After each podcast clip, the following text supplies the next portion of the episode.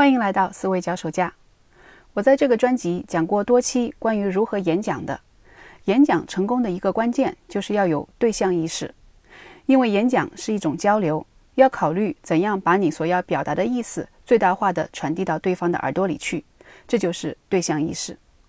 无独有偶，当我在看乔布斯传的时候，发现他也是一个极其有对象意识的人。乔布斯时代的苹果公司产品，就算你没有用过，也肯定有所耳闻。他们以设计简洁优美、操作简单、用户友好而著称。这也是乔布斯的对象意识的两点核心体现：简单有亲和力。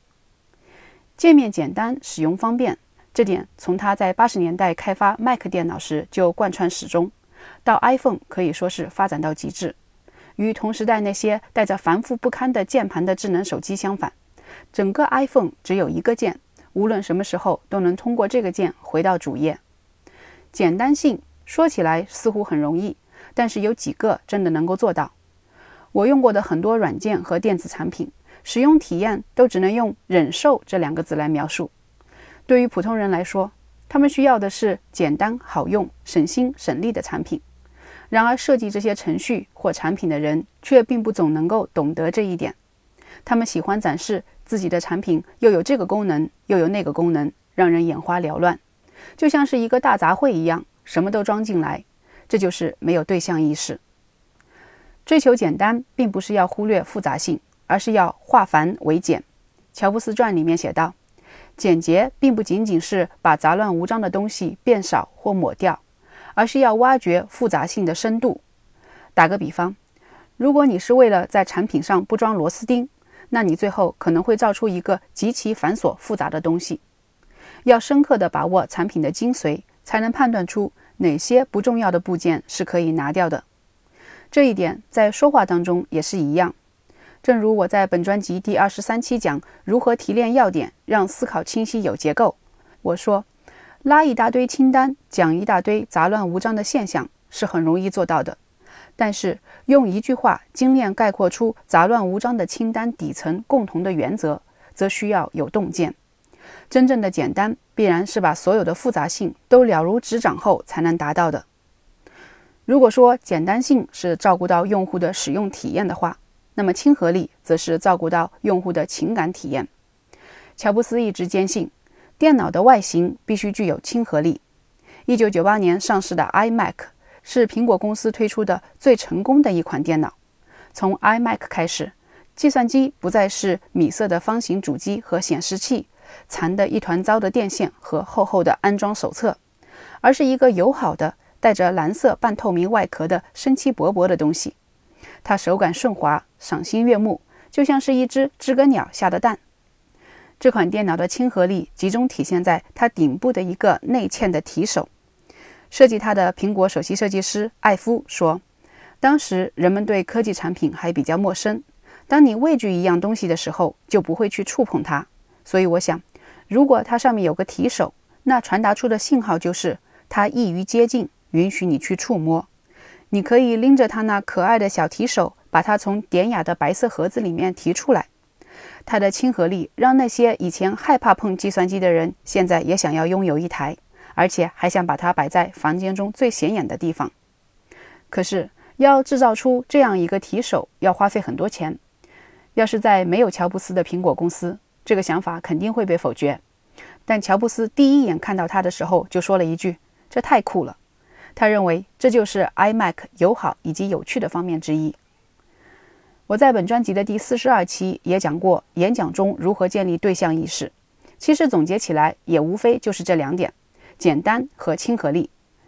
演讲首先要做到简单，要让听众尽可能容易地跟上讲话者的节奏。开头要讲究铺垫，中间要讲究起承转合的连贯，用词要简单，而不是甩出很多专业术语，把自己显得很高深。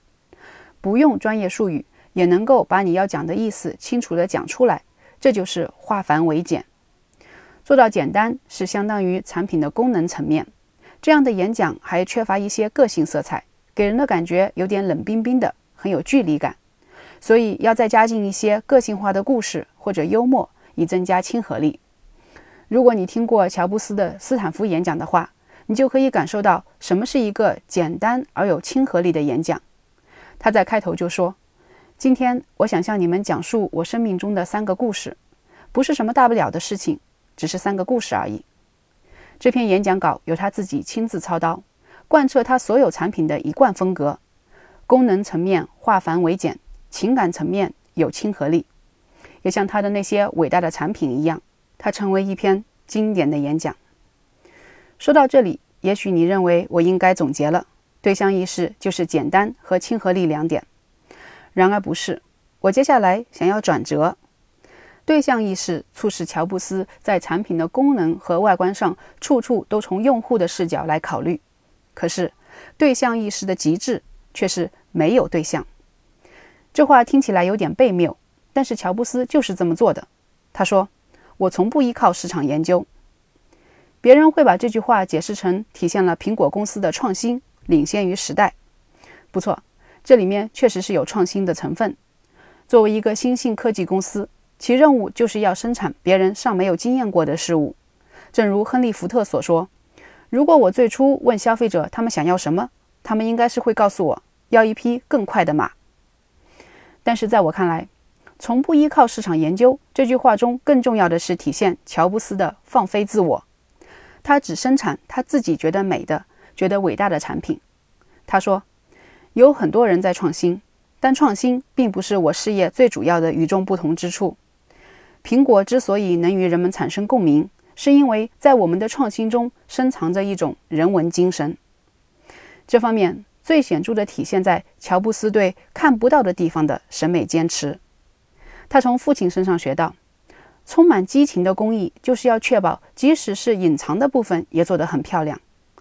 如果你是个木匠，要做一个漂亮的衣柜，你不会用胶合板做背板，虽然这一块是靠着墙的，没有人会看见。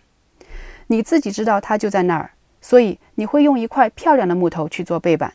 如果你想要晚上睡得安稳的话，就要保证外观和质量都足够好。